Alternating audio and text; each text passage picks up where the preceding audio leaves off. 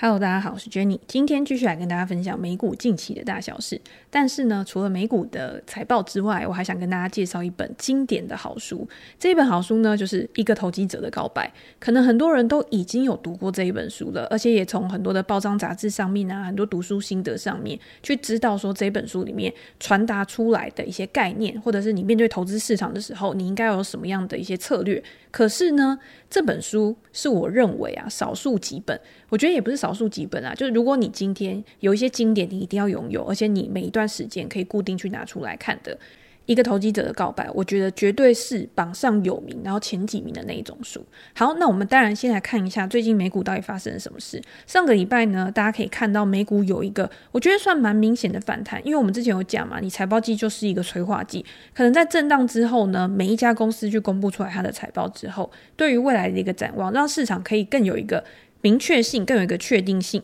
它当然在之后呢，也可以比较好去带起一个。呃，明确的走势到底是要往上还是往下？因为市场现在两方都有说法嘛。第一方就是认为已经触底啦，已经到了过去一段时间很长时间的一个平均值了，所以你今天在这边买，到未来呢，一定是越来越好的一个状况。可是又有一派的人呢，他会认为说，现在只是刚开始而已，之前是杀估值的一个状况，可是未来我们要面对到的是经济衰退，在经济衰退的一个情况之下。基本上，就算你基本面再好，可是很少有公司是可以逆势去上涨的，只能说维持在一个比较稳定的状况。它可能现金流还是蛮稳定，它的需求还是持续的，它可以持续的去配发股息。可是你要有像前一两年一样的超额报酬，一个可能好几十趴、好几百趴的一个报酬，是相对比较难的。我个人也是认同这样子的一个说法，就是因为。这种极端的行情本来就不是天天都可以见的嘛。如果天天都可以见的话，每个人都是亿万富翁啦。可是呢，投资市场它一定是会一直不断的发展下去的。今天不管是上涨或者是下跌，经济衰退或是经济成长，它都是带给投资人不一样的一个投资机会。这个也是我为什么在今天要介绍《一个投机者的告白》这本书的原因。那我们来看上个礼拜有哪些公司去公布它的财报了？我觉得比较有指标性意义的啊，我觉得像是 Snap 就还蛮有指标性意义的，因为它盘后之后呢。跌了二十几个 percent，然后到了开盘之后，整个就是一个大爆炸，然后到尾盘的时候跌了快要四十个 percent。我是不知道大家记不记得，就是 Snap 在上一次啊，也是重跌了大概三四十个 percent 的时候，是他在上一届财报之后，他突然去调整他对于未来的一个展望，他把这个展望调低了，结果在当天的股价就跌了三四十个 percent。那个时候大家会认为说，哇。今天它已经跌三四十 percent 了，那是不是把所有不好的消息、所有最坏的一个情况都已经 press in 到现在的股价里面？那股价在这么低点是不是就是一个很甜蜜可以去低阶的一个点？那我们也跟大家分享过很多次，如果今天是这种比较小型的股票，如果是比较成长型的股票，也就是市场对它的观感啊，对它的估值都是针对它未来的成长潜力，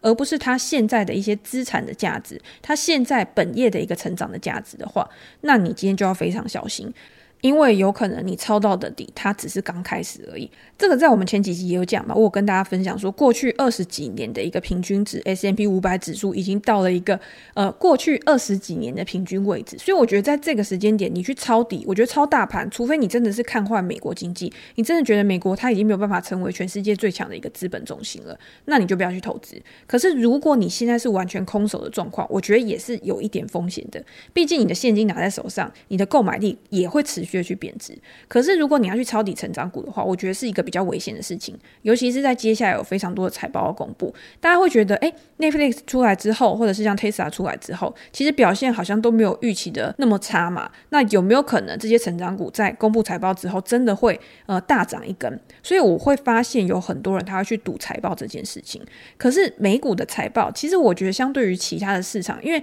其他市场要么就是我没有很好去接做一个接触，要么就是我在过去去的一个经验来看，我觉得相对于其他市场，美股市场是真的比较有效率的。它在开出来财报之后啊，它股价的反应是非常的快的。那你在财报之前，你也很难去知道说到底财报开出来会是什么样子。所以我自己是不建议大家去赌财报。就算去赌财报，你可能也不要用太大笔的资金。可是如果今天你没有用很大笔的资金，那就算它开盘之后涨了二三十个 percent，对你的整体资金来讲，可能也没有非常大的一个影响啊。所以大家自己要去思考，就是这样子的一个风暴比，这样子对你总资产的一个影响，到底是不是值得的？到底是不是一笔划算，然后是一笔好的投资？这个是以策略面来探讨嘛，就是你到底要怎么样去布局你自己的资金。那以基本面，就是以个股选择来探讨的话，好，今天 Snap 的财报出来了，其实它就是一个广告业以广告营收为主的一些公司，它的一个风向球。因为广告它这种东西是景气好的时候，一定很多人都想要下广告，很多人都想要去吸引很多的消费者、很多的用户，然后来买东西呀、可是现在大家在市场上面看到的，包括我们知道的零售，或者是在一些电子产品上面，在一些消费品，它可可能现在都有一个库存过高，需要去去库存，又或者是他们在未来的一个经济衰退的预期之下，他们会把他们的费用开始去调低，开始去降低他们的支出，去保守因应不确定性的一个环境。这个对广告业来说就会是一个比较大的一个影响。对 Snap 来说，第一个是整个产业对它一定有造成影响，所以才会造成它的一个营收跟获利不如市场的一个预期，造成股价的大跌。那大跌四十个 percent，一定不可能只有这个原因嘛？它另外的原因呢，也包括了苹果的隐私权政策修改对它造成的影响，到现在还没有很好的去做一个呃舒缓吧。大家可以看到 Apple 的股价，其实我觉得今天不管它是不是隐私权政策的修改啊，或者是其他的一个因素，我觉得 Apple 的股价在目前这个阶段，你去相对于其他公司来说，它真的还算是非常一个强势的。而且 Apple 在我们过去来讲，我们会把它归类在稳健成长股嘛。今天它本业就是一个非常赚钱的一个赚钱机器，那他再把这些钱呢拿去配置在一些他未来觉得非常有成长性的，又或者是他可能有一些。他现在还不赚钱的，可是他把钱投进去之后，未来可以成为他获利现金流的一个来源的。这个就是这种大型公司的一个优势。可是像 Snap，它现在连本业如果它都还没有办法把它塑到的很稳定的话，它又要用什么样的方法，在现在大家都趋于保守的一个环境里面，要再去做更积极的一个扩展，所以我觉得也是比较难的。所以呢，在 Snap 它受到 Apple 隐私权政策的影响，我们会知道嘛，大家每一家公司在应对到 Apple 这个调整的时候，他都会想说，诶，我自己去处理广告的部分，我自己去呃做一些数据的分析呀、去搭配。也可以用合作的方式啊，然后去跟其他的公司合作，然后去让它的广告可以产生更大的效益，那可以让更多的企业或者是广告主来这边投广告。可是现在在财报上面就还没有看到一个很明显一个效果出来，那投资人对他当然也会存有疑虑。那再下一个呢，就是现在的广告投放平台也非常多嘛，尤其是短影音，短影音现在也变成整个市场上面非常夯的一种行销工具。不管你今天是在 TikTok 上面，或者是在 YouTube 上面，或者是在 Facebook 上面，其实你都会看到很多的一些短影音啊，他们有非常大的一个点阅数，而且我们自己就是有在经营平台的部分，我们也会丢一些内容，我们会产出一些内容给我们的读者。那这个时候你就会发现，今天你在这些平台上面，你去用短影音，譬如说我做一个短影音，我做一个小小的影片好了。这个平台它会让这个短影音，因为是它现在发展的一个主力，所以让它的触及会变得更好。像现在贴文的触及，绝对是比这些小影片来的还要低的，所以也会吸引越来越多的人，越来越多的创作者。他在去制作生产他的内容的时候，他就会把短影音作为他的第一优先。因为短影音有平台的这个目前的一个流量优势，可以为它带来更多的一个用户。其实这种东西就是环环相扣的嘛。好，我今天呢，我是一个内容的创作者，我是一个生产者。我到这个平台上面之后，因为我会想要吸引很多的人来看我的内容，所以呢，我就会去研究说，这个平台上面它哪一种内容会帮我去创造最大的流量，去吸引到最多的人来订阅我的内容。好，那今天我在其他的平台的时候，我也。会丢出同样的内容，那这些平台，它如果变成我的粉丝，他也会去看我其他平台的内容，所以大家现在就变成一种抢人大战。到最后呢，到底谁会变成这个市场上面？我觉得最领导的，吸引到越多注意力的平台，一定是最强的那一个。那他在未来，他可以去把这些人流货币化的能力，一定也是最好的。那我们也知道，如果大家有在用 Snap 这个软体的话，你可以知道他在做这种短影音。我觉得也不能说短影音，它比较早去开发出来比较特别的这种影片呢，就叫做阅后即分的一个模式嘛。也就是你今天放了一个影片上去之后呢，在二十四小时之后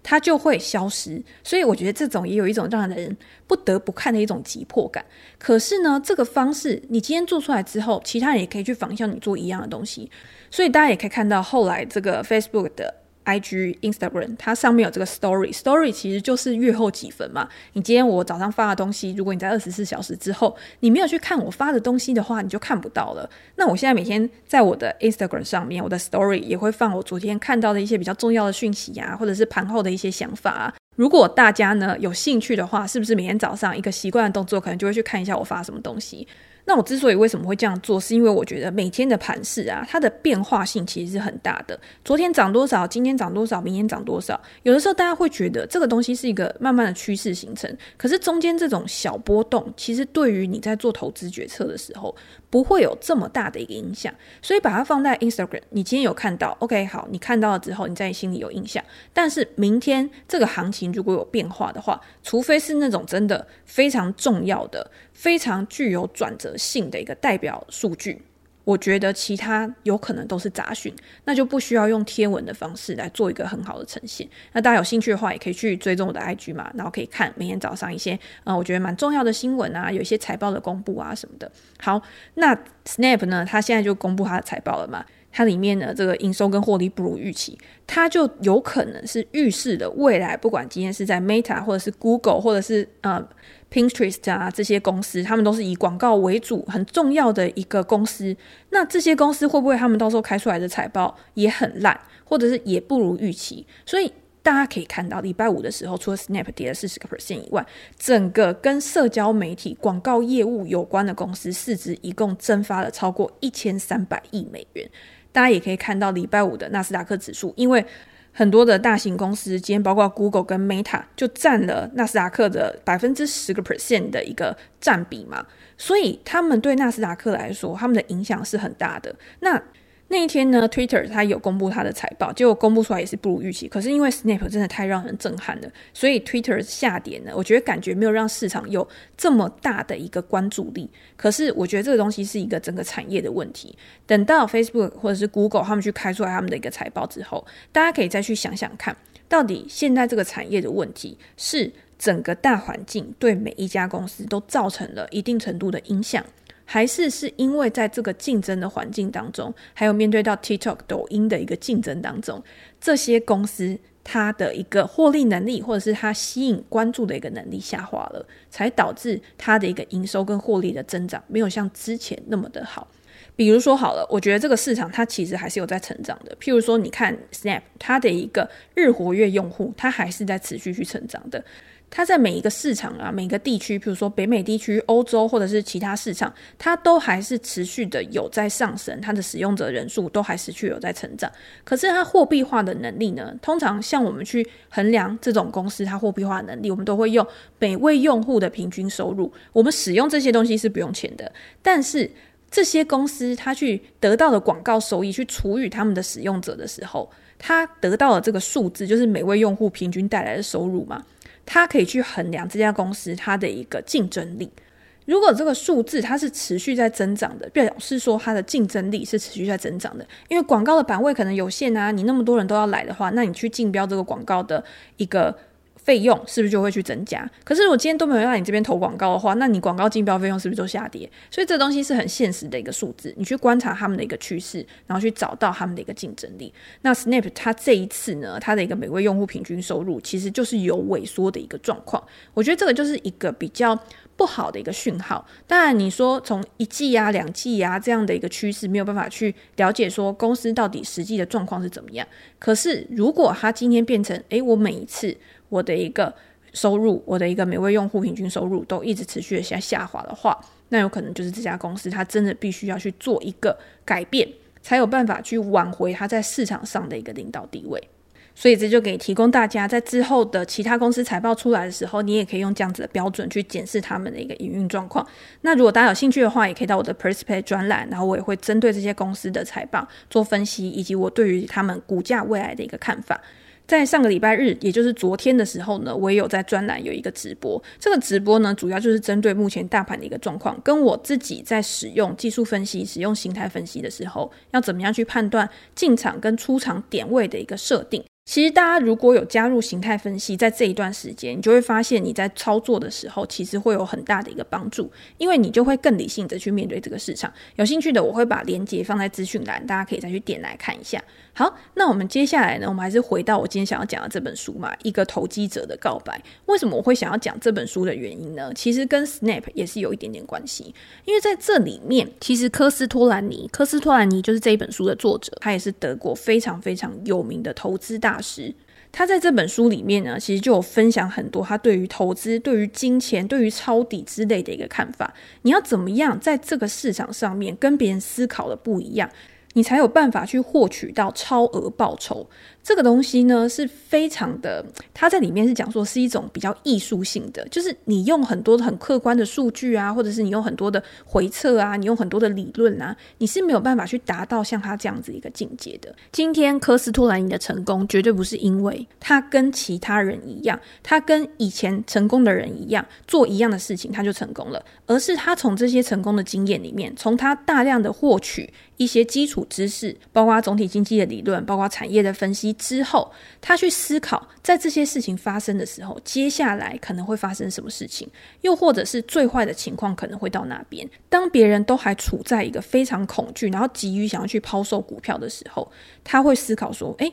现在这个地方是不是已经是一个极端的一个低点了？有没有可能在这些人最后一批人全部都把股票卖掉，全部都把手上的一些资产卖掉之后，就要开始有谷底回升、反转的一个迹象了？在这本书里面，他也有提到他自己的例子。那比较有名的，或者是如果看过这本书的人就知道嘛，他其实在过去他非常自豪，而且也是非常成功一笔的交易，就是他在三美元的时候去抄底克莱斯勒的股票。那他当初为什么会想要去抄底克莱斯勒的股票？是因为他认为克莱斯勒在未来会是一只非常成功的转机股，他自己是非常喜欢去把赌注压在这种转机股上面。那所谓的转机股呢，就是现在这家公司去陷入了非常重大的一个危机，甚至已经有倒闭呀、啊、违约啊这些风险，会面临到清算的这种公司。那这些公司当然市场上面只要是呃。有头脑的投资人可能都不会想要去碰这个股票嘛，因为他会觉得我今天买入了这家公司之后，有可能我到最后是完全血本无归的，即便这家公司的股票有多便宜。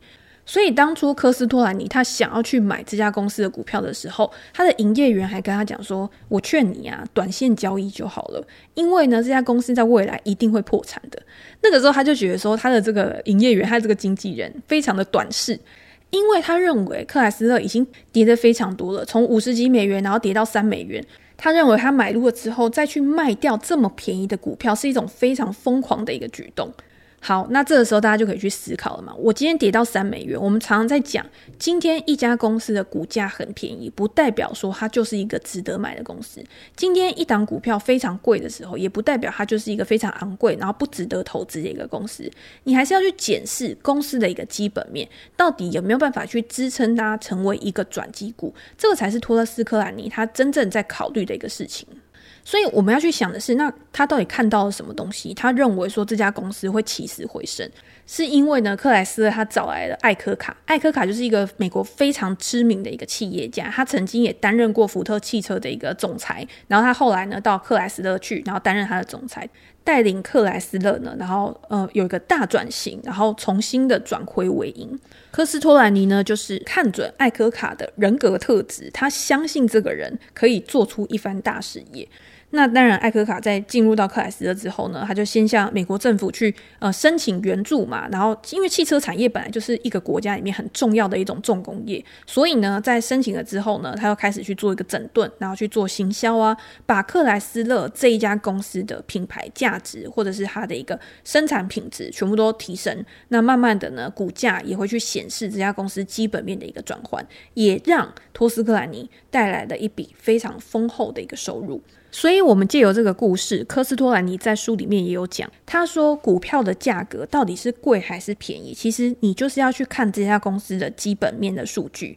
跟这家公司未来的一个发展前景。基本面的数据一定就是你在财报上面啊，你就可以看得到的东西，这个是很客观的一个指标。可是发展前景这个东西，这个东西是一个比较主观的，你要从你收集到的资讯，你要从你对产业、对企业经理人他的一个认识。我们必须花时间去评估、找资料、分析，你才有办法去做出更正确的决策。而且你要根据这家公司持续的一个变化，去更新你脑袋里面对它的一个估值跟想法。他认为，就算一家公司它已经上涨了十倍、二十倍，但是也不代表这家公司就已经完全不能投资了。你如果今天这家公司它的基本面数据好，而且它未来的发展前景非常的广大，那有可能你现在买的便宜的价格，你现在买的昂贵的价格，就是你未来的一个便宜的价格。那我们今天反过来说，一家已经跌了七八十个 percent 的公司，好了，它的股价已经跌到深处无怨尤了，也不代表说它就是一家非常便宜的公司。你还是要用你的一个基本分析，加上你对公司的质化分析、公司的发展前景，然后才去决定你到底要不要去做抄底这件事情。所以我在看到这里的时候啊，其实我也会想到 Snap，或者是其他在这一段时间已经下跌了超过七八十 percent 的一个公司。大家会觉得说，Snap 公司，或者是我们之前在看 Netflix 公司。在看其他的那种 Shopify 啊，你看都已经跌了这么多了，可是你还是没有看到一个很明显的底部，很多人他开始去抄底的一个迹象。那这些公司到底是好公司还是不好的公司？这些公司到底未来有没有发展前景？我们就可以从这本书里面的逻辑去帮助我们，可以先把我们需要去知道、我们需要去回答的问题，先把它列出来。好，假设 Snap 这家公司，哈，我们先看公司的基本面的一个数据嘛。我们刚刚已经有讲了，财报的营收成长率，我觉得很重要，获利能力一定也是很重要的。但是现在有很多公司呢，目前还处在一个亏损的状况，那你就可以去看它的一个亏损幅度是不是有去持续的去缩小。这个是我在看亏损的公司的时候会特别去关注的。它的毛利率、它的营业利润率，如果可以持续的去提高。它的亏损如果可以持续的去缩窄的话，这家公司在未来有可能真的会更快的转亏为盈，会比市场预期的来得快。那预期就会导致这家公司的股价有很明显的一个上涨。而且同样的，这些获利能力的提升，其实也显见在这些公司的竞争优势上面。我们知道广告产业是一个一直以来都非常大的一个产业，所以也是那么多的公司，他想要进去去分一杯羹的原因。但是，当一个竞争市场里面参与的人越多，想要来分饼的人越来越多的时候，就会把所有在这个里面公司的获利率持续的去拉升。尤其是像软体平台行业，大家可以看到大者恒大，你大的公司就是持续的一直不断的扩张，可是小的公司慢慢的就被边缘化了。所以这个竞争是更快速，然后更大的。你要怎么样去让自己可以在这个产业里面占有一席之地？那最后当然也是有一个好的经理者，有一个管理者也是非常重要的。借由这些综合的资讯啊，去评估你要不要抄底这一类的股票。今天不管是 Snap 或者是任何一家公司，其实所有的逻辑都是一样的。好，那为什么我会先讲这个？其实书里面真的有非常多，我觉得是金句也好，或者是非常值得我们去深思的一些。概念跟科斯托兰尼他的一些经验的分享，其实都非常值得我们不断的去重新的思考我们自己的一个资金配置的一个方法。好，那我们就回到这本书的一开始好了，因为刚刚已经讲了很多跟个股相关的一些想法嘛。我觉得回到最初，我们可以先知道的是。科斯托兰尼他的一个投资哲学到底是怎么建立的？是建立在什么样的一个背景之下？其实跟我们一般在看的书啊，比如说告诉你要怎么样去做价值投资啊、长期投资啊，这些完全不一样。因为他认为自己是一个投机者。我们以前有讨论过投资跟投机的差异嘛？投资就是一家公司或者是一个资产，它可以为你带来持续的现金流入。投资就是把你的资金去配置在这些具有生产力的标的上面，那这样子你就可以去长期持有它。可是投机者呢？投机者，我觉得有一些人会对他有一些贬义词，但是在这本书里面你就可以知道，投机者跟投资者他不一样的是，他可能是更有弹性的，他的身段可能是更柔软的，他的想法可能是更多元的。科斯托兰尼会认为说，一个成功的投机者。他应该是一个战略家。大家知道战略就是你要综合很多的不一样的因素啊，你要去观察很多不一样的面向，才可以去总结出一个最好的策略，才可以去达到你想要的目标。他认为成功的投机者在市场上面，你一定是观察政治经济情势的一个变化，然后你与其他人有不一样的见解，你一定要第二层思考，就像 Howard Marks 讲的一样。去想说未来接下来会发生什么事情的时候，然后你把这些你的赌注去押注在这些不确定性上面，在押注在这些不确定性上面的时候，其实你是必须要去承担风险的。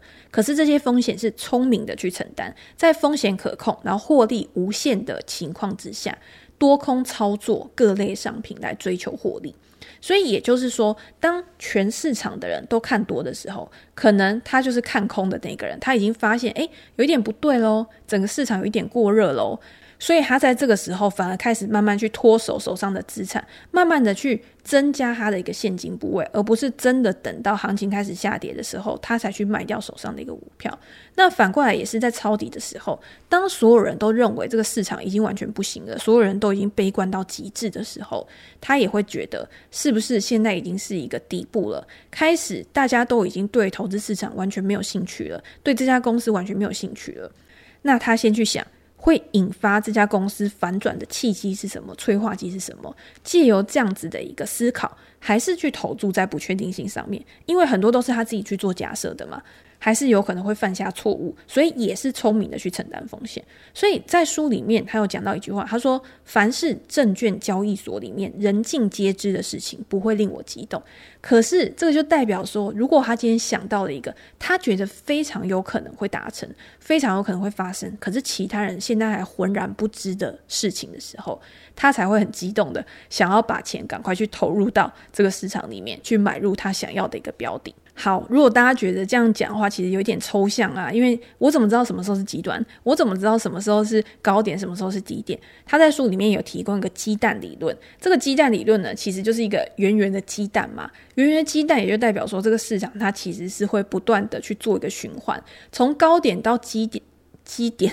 从高点到低点，也就是鸡蛋的一个底部，其实你就会发现，在一开始啊，它有分成修正啊、整理呀、啊、过热啊。在修正阶段的时候，可能成交量都是比较少的。可是到过热的时候，你会发现成交量变得异常的大。可是，在成交量异常大的同时，可能在市场上面活跃的人数可能会变小。那这样子就是有一点矛盾的情况。通常矛盾情况发生的时候，又或者是当所有的人都在做同样一件事情的时候，有可能就是一个很重要的反转讯号。所以根据他的这个鸡蛋理论呢，你可以对于他的想法有一个更具体的一个了解。这个我觉得，如果大家有看书的话，如果你直接去买这本书来看的话，一定会比较清楚，然后一定对你的操作上面会有更大的一个帮助。我最后呢，其实我想要讲书里面一个一开始。他就提出来一个东西，因为我们刚刚有讲嘛，他自诩为一个投机者。那投机者跟投资者，其实，在一般的现在我们的认知里面，我们都会觉得说，哦，投资者感觉好像就是比较良善啊，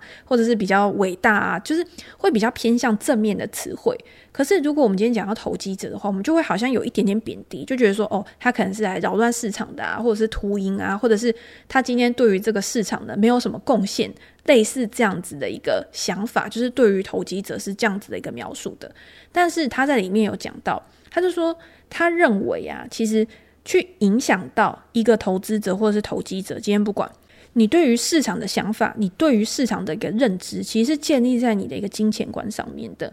所以我自己看完呢，我会觉得说，今天我们不应该是去对投资者或者是投机者去下说哦是好坏之分，而是应该去思考说某一个人，或者是你在看那一个人的时候，他的价值观，或者是你自己的价值观的时候，我们应该要去想的是，他对于金钱这个东西，他到底是抱持着什么样的一个想法？有些人他会觉得说，哦，金钱就是一个工具，金钱可以帮助你去呃交易，去买到你想要的东西，去过你想要的一个生活。所以他会很努力的去赚钱，然后去达到他想要过的生活。他在这个中间的过程当中啊，其实钱对他来说就只是一个工具而已。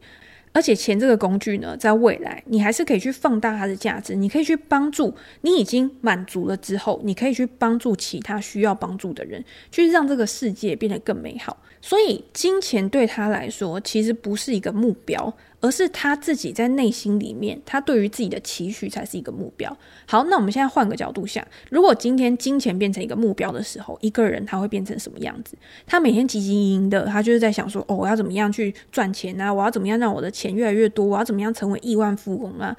这种人呢，他是一直跟着钱在跑的，也就是钱在哪边，然后他就是尾声让自己，然后就是跟着，然后也一起到那个位置上面。他不是顺着他自己内心想要做的事情。也就是他在获取金钱的同时，其实他的内在是很空虚的，他并没有因为这样子而得到成就感。这样子，就算他有了再多的钱，就算他累积了再多的财富，可是他也没有办法去过到他真正想要过的一个生活。这个对于有钱的人来说，他就是另外一种悲哀吧。所以大家在听完这样子两个不一样的比喻之后，大家有没有去思考一下？那你是把钱当做一个工具，还是把钱当做一个目标？如果你用这样子去思考的话，你可以更好的去帮助你自己，然后去规划你的钱。因为在你规划的同时，其实你也是在规划你想要达到目标的时候，你要怎么样去执行？你有什么样的策略？你可以帮助你自己更具体去想象你的未来。也是因为这样呢，如果大家在看到这本书的最后的话，它其实前后有呼应哦。这个也是我觉得这本书，就是你看到后面的时候，你也会重新去思考、回想他在一开始的时候提出来的一些问题，然后在最后帮你做个总结跟解答。在最后呢，因为我们刚刚有讲嘛，他身为一个投机者，其实他是会去多空操作各式各样不一样的商品跟资产的。可是，在他真的拥有了很大的财富，然后让人称羡的一些生活啊之类的之后，克斯托兰尼呢，在最后他就说：“我什么都有了，我赚了很多钱，但是最后呢，我却有一点闷闷不乐的感觉。”因为我觉得我拥有了这么多钱，但是如果我没有办法让我身边的人、我爱的人、我的朋友啊、我的同事啊，一起跟我一样有这样子的一个生活，我觉得不是说要达到他这种物质的生活，而是在任何一个层面，因为每一个阶层的人，他其实在满足点上面，他其实是会有不一样的。你在做空的时候，你是对市场很有敏锐度，然后你看空，然后你。大幅的去做空，然后赚到了很多钱。可是有很多人呢，在这种崩跌、在下跌的这个过程当中，他失去了金钱，失去了社会地位，失去了一切，然后所有的东西都要重新开始，过得非常痛苦。所以这也会让他去思考说：诶，我到底啊，我做一个投机者，我做一个多空操作者，那我为的是什么？或者是在未来，我想要成为一个什么样的人？所以他也推荐大家，就是他也建议大家，就是说，如果今天呢、你想要。当一个投机者，或者是你想要走进这个市场里面的话，他建议新手你要做投机者，你最好也是做一个买进的投机者，因为这个市场呢，任何时间点它景气是会循环，它是会变化的。但是上涨的行情呢，永远是多于下跌的行情，而且除非你是那种真的预测非常准的，你对市场真的有非常敏锐度的，你才可以很好的去抓到这个下跌行情的起点。可是经济终究是会回到正常的轨道上面的。如果你没有一个很好的停利停损策略的话，即便你卖空，可是你有可能损失惨重。但是如果你做多，然后你长期持有，或者是你在这种极度悲观的时间点去做一个很好的买方的话，那在未来一定可以为你带来更好、更丰厚的一个收获。好，那我们也可以回到现在的行情去思考嘛。在今年以来已经下跌那么多，然后整个市场呢现在都弥漫着一个衰退的恐惧的时候，到底现在我们应该去做一个卖方，还是去做一个买方？我们真的有办法去预测到经济衰退的时间点，而且经济衰退的时间点这个基本面跟这个股价的表现，真的是会亦步亦趋的吗？还是真的已经确认经济衰退的时候，其实股市早就已经谷底反弹了。因为这个市场，大家永远都是用预期在做决定的嘛。好，那最后呢，就提供给大家一个大家都非常熟悉的例子，也就是为什么基本面它不会永远都跟股价是亦步亦趋的，就是因为主人与狗的理论嘛。主人呢就像是经济，然后狗就像是股价，就像是大盘表现一样。那今天呢，股价有可能因为预期的关系，或者是因为任何的因素，它会偏离主人太远。狗偏离主人太远的时候，它终究还是会折返回股主人身边。那行情永远都是会有上下波动的。但是呢，你要看一个长的趋势，也就是说，在这个长趋势之下，它会怎么发展的。然后我们去借由这样子的一个趋势，去做出对我们最有利、然后最正确的一个决策。好，那今天就先跟大家分享到这边。如果大家有任何问题的话，也欢迎留言给我评价。我们在之后的时候呢，可以再拿出来跟大家分享讨论。今天就到这边喽，拜拜。